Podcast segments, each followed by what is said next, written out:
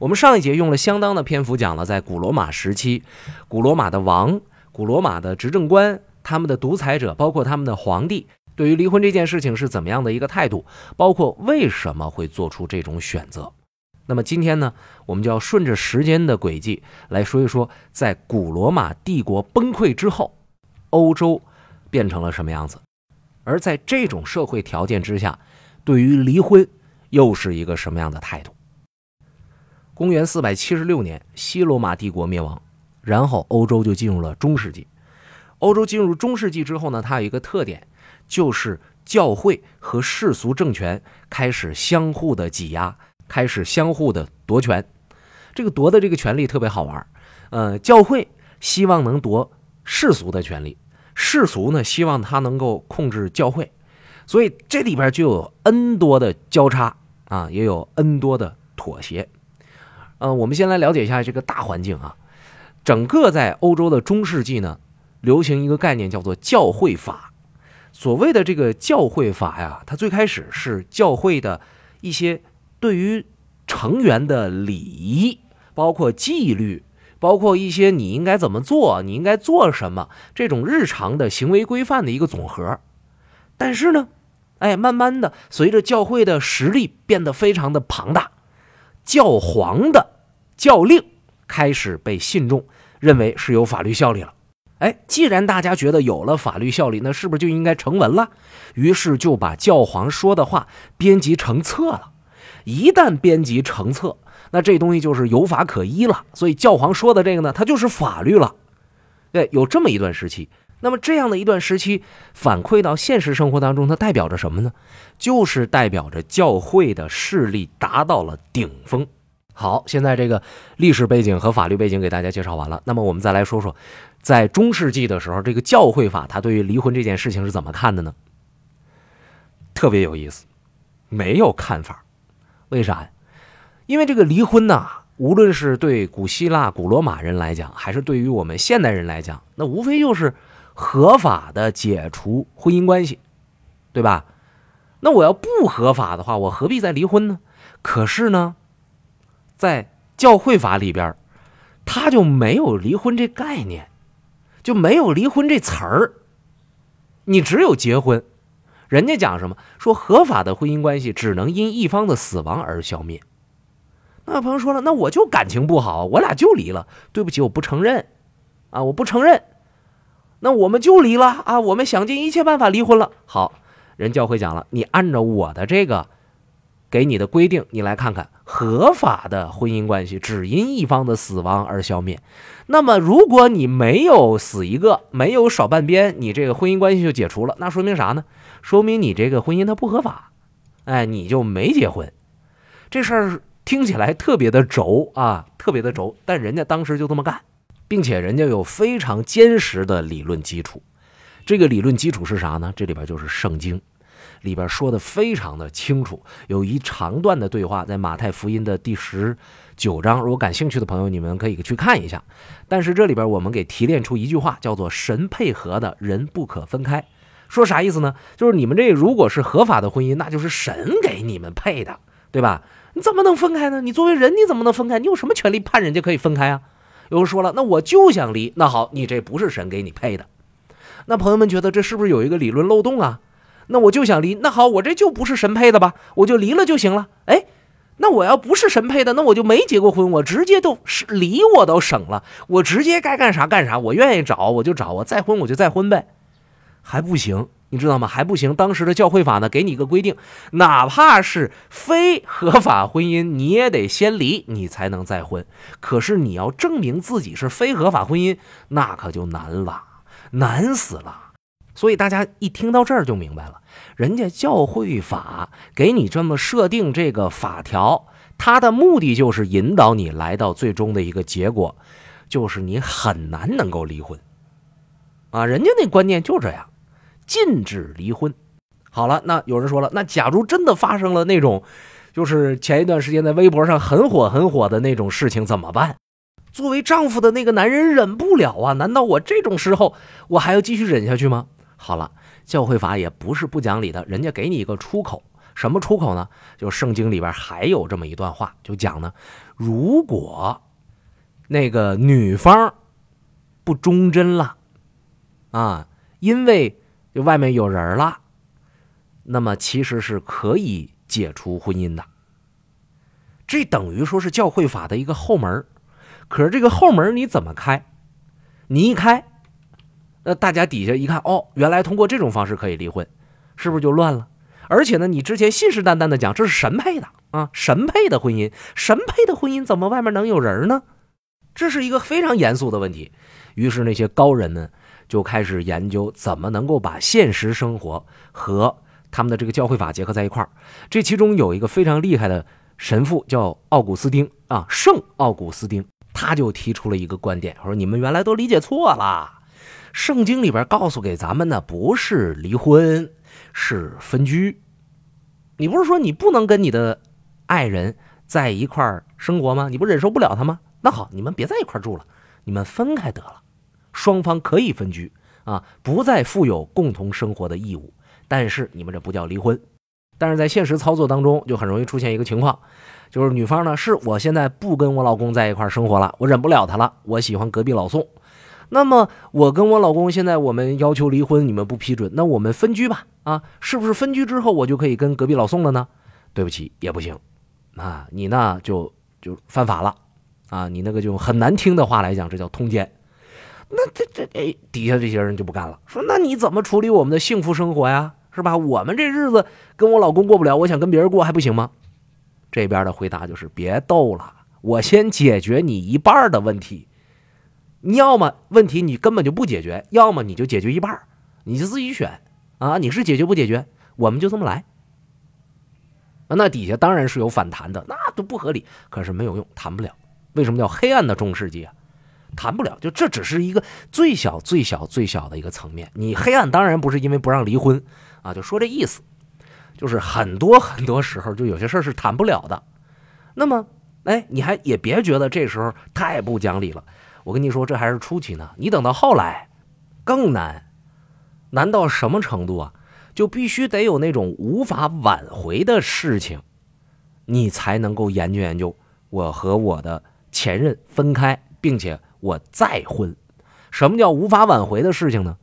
死一个，或者是在你的另一半同意之下出家了，也就是进进了修道院，或者呢是得了绝症，当时的绝症就是非常有名的那个麻风病啊。或者是有一方呢被降为了奴隶，就是这种就人生悲剧啊！只有在这种情况之下，另一半才有权享有再婚。所以他这种要求是让人感觉是很不人性化的，而事实结果也是这样啊！因为这种种种的不人性化，就造成了法律和现实之间有脱节，就造成了你爱咋咋地，反正我就这么着了。啊，就出现这种情况了，所以我们看描绘那个时期的电影的时候，常常会看到俩人非常相爱啊，然后天雷地火呀，郎才女貌啊，结果一问，俩人各自都有自己的家，美其名曰各自是对方的情人，然后你再放眼观看，好多好多那时候有头有脸的人，他们都有自己的情人，而且都觉得和自己的老公没有爱情啊，跟情人有爱情，是不是？这里边。你会觉得那个时候的这个这个欧洲怎么那么乱呢？啊，他们怎么这样？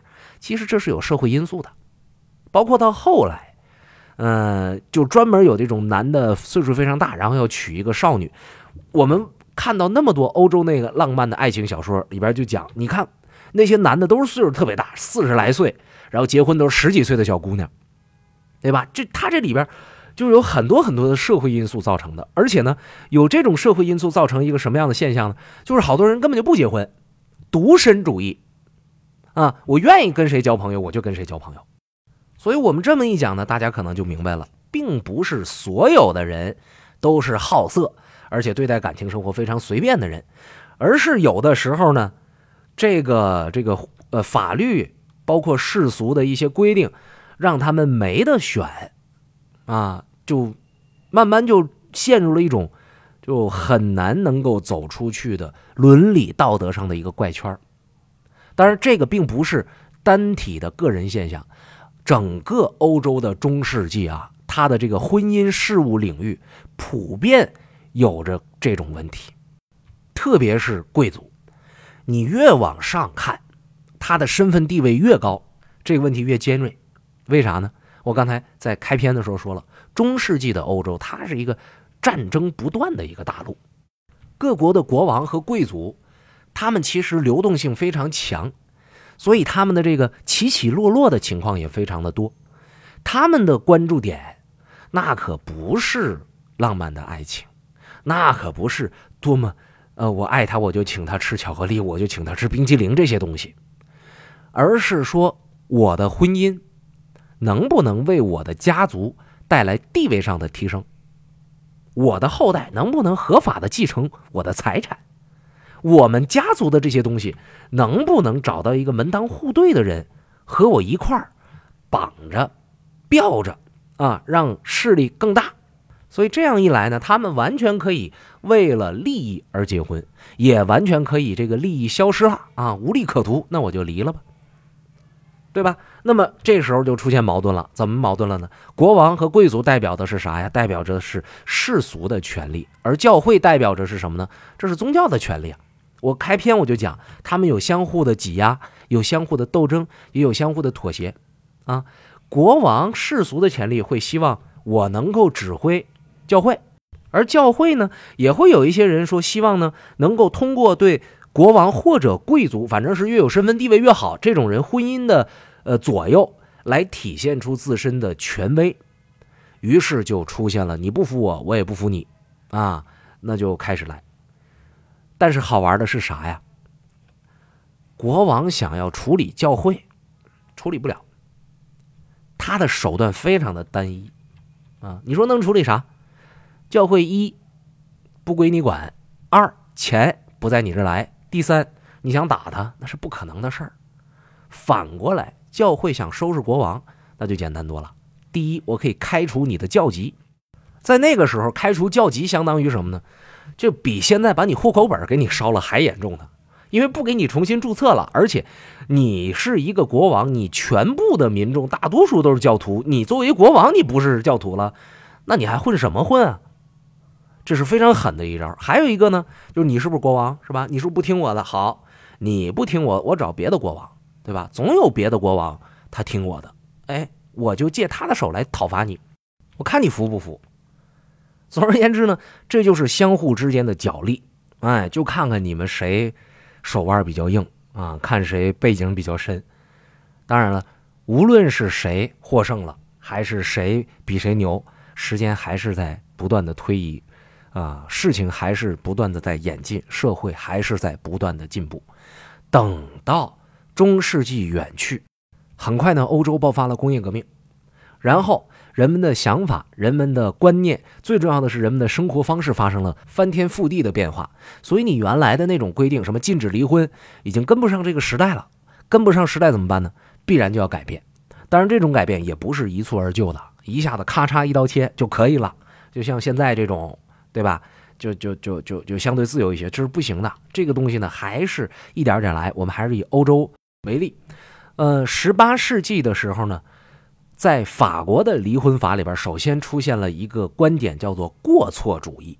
也就是说，夫妻一方要是犯事儿了啊，有什么过错？注意，这个犯事并不是说你违法了，这个过错，比方说是外面又有人了，是吧？你反正离婚总也离不开这种事儿，而且这事儿现在多火呀，是吧？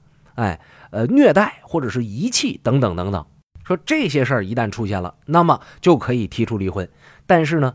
提出离婚的这一方得是无过错的那一方，有过错那一方啊，说那我就就不想跟你过了，那我就恶意的我在外面我乱七八糟，然后我就跟你离婚，我就提，这不行，哎，必须得是无过错的那一方，你可以大大方方的提，这是最早在法国出现的离婚法。今天我们再回头看，这已经很接近于现代的法律了。那你说从中世纪蹦到这时候，那是多么大的进步啊！法律允许当事人以法定的理由提出离婚请求了，那些名存实亡的婚姻，我们可以抛它远去了。这让多少平头百姓，他的这种可能不幸福、可能没有爱情的婚姻，就不这么将就下去了。这给多少人一个出口啊！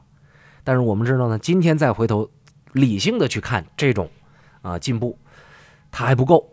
为什么呢？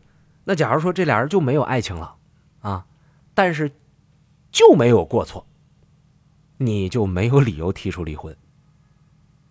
你说你不犯错，好，我去犯错，那对不起，你犯错了之后，你提出离婚是需要有受限制的，你不能够再随便提，或者对方有过错你没逮着也白扯。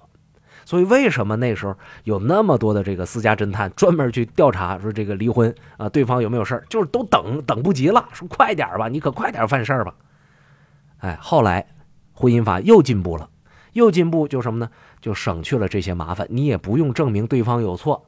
你只要向我们证明说你们的这个关系破裂了，哎，这个就才真正是现代离婚法的意义。而最早也出现在一九零七年瑞士民法典。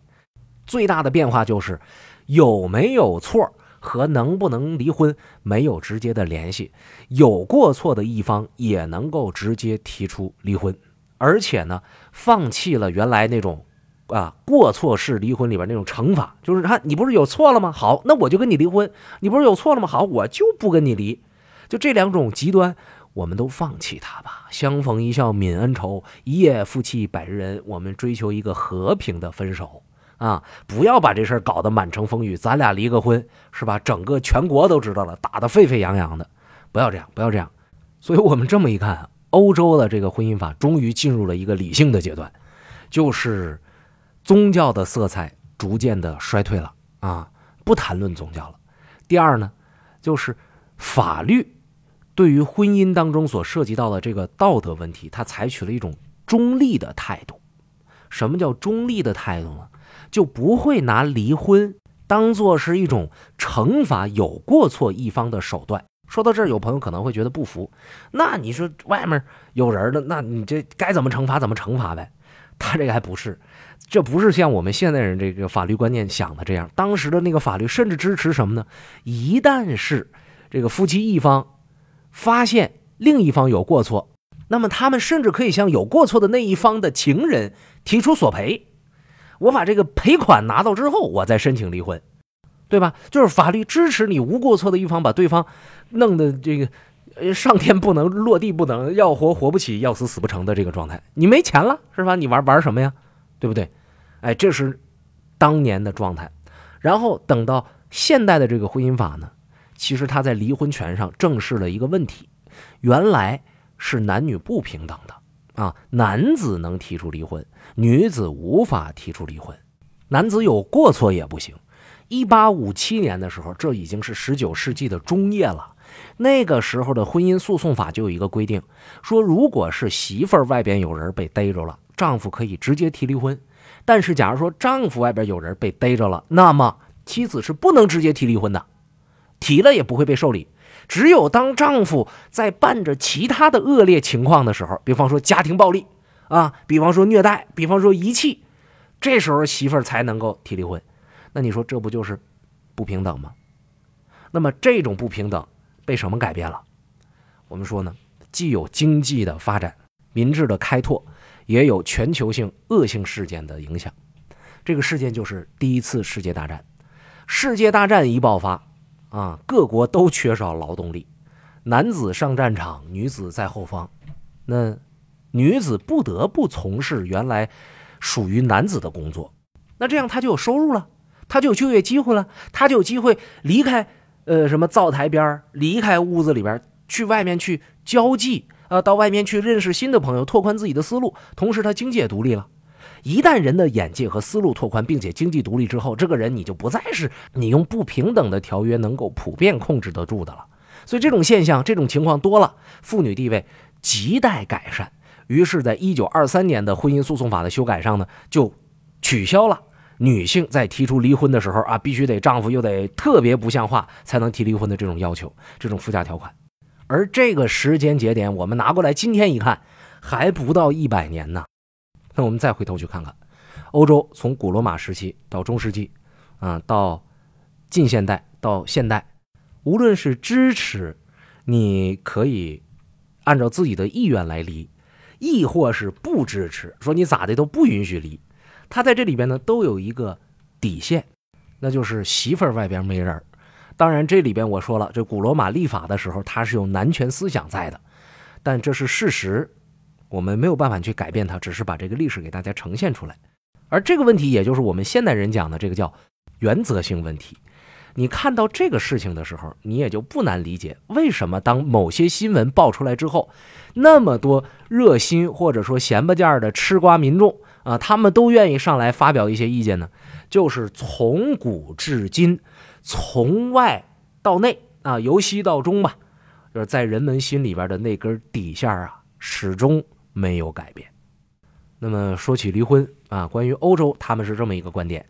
那么对于我们国家来说，从古代到现代，我们是一个什么样的观点呢？我们将会在下一节的节目当中和您继续讨论。想和施展聊一聊听节目的感受，想看看节目当中的互动素材。欢迎关注“施展侃历史”微信公众账号，请用微信搜索中文实名“施展侃历史”。诗是诗情画意的诗，展是大展宏图的展。施展侃历史，我在这儿等你。